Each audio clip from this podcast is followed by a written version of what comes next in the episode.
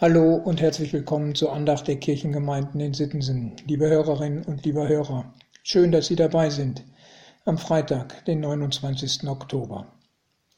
Die Losung für heute stammt aus einem Gebet.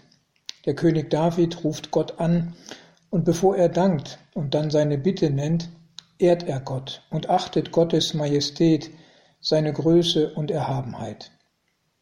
Im ersten Buch Chronik finden wir diesen Lobpreis. Dein Herr ist das Reich, und du bist erhöht zum Haupt über alles. 1. Chronik 29, Vers 11.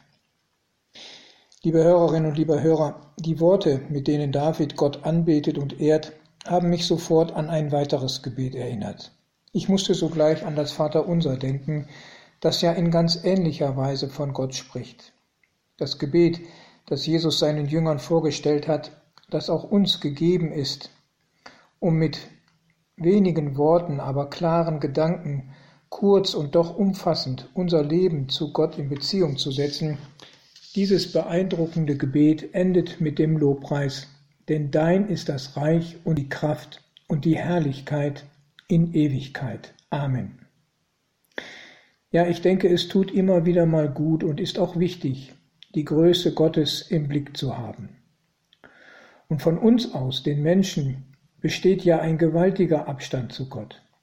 Wer sind wir im Verhältnis zu Gottes Herrlichkeit, seiner Kraft und seinem Reich? Umso erstaunlicher, dass wir ihn ansprechen können, ja sollen. Und das so ganz unbefangen und direkt und zu jeder Zeit. Da gibt es keine Voranmeldung, da gibt es kein Vorzimmer mit Warteraum, da ist kein Vermittler nötig. Wir dürfen so kommen, wie wir sind und das sagen, was uns bewegt. Gehört zu einer Majestät auch ein Thron, so soll uns das trotzdem nicht einschüchtern und verängstigen. Vielmehr lässt es uns doch staunen und will uns das selbst erheben, dass wir auch da so einfach auftreten können. Davon spricht der Lehrtext, der heute die Losung ergänzt. Hebräer 4, Vers 16 sagt uns, Darum lasst uns freimütig hinzutreten zu dem Thron der Gnade, auf dass wir Barmherzigkeit empfangen und Gnade finden und so Hilfe erfahren zur rechten Zeit.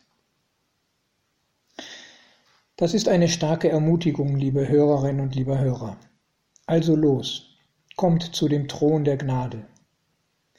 Es ist das kleine Wort darum, das uns bewegen möchte. Darum, sagt uns, warum wir das können und tun sollen. Und das steht eben genau davor. Die vorausgehenden Verse in diesem Kapitel des Hebräerbriefes sind ganz wichtig. Da wird uns Jesus vorgestellt als der, der uns kennt und um all das weiß, was uns Not macht und nach Hilfe suchen lässt.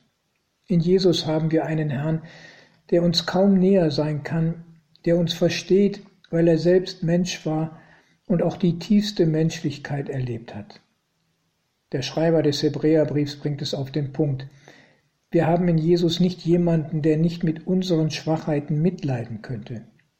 Er wurde genau wie wir in jeder Hinsicht auf die Probe gestellt, wurde versucht.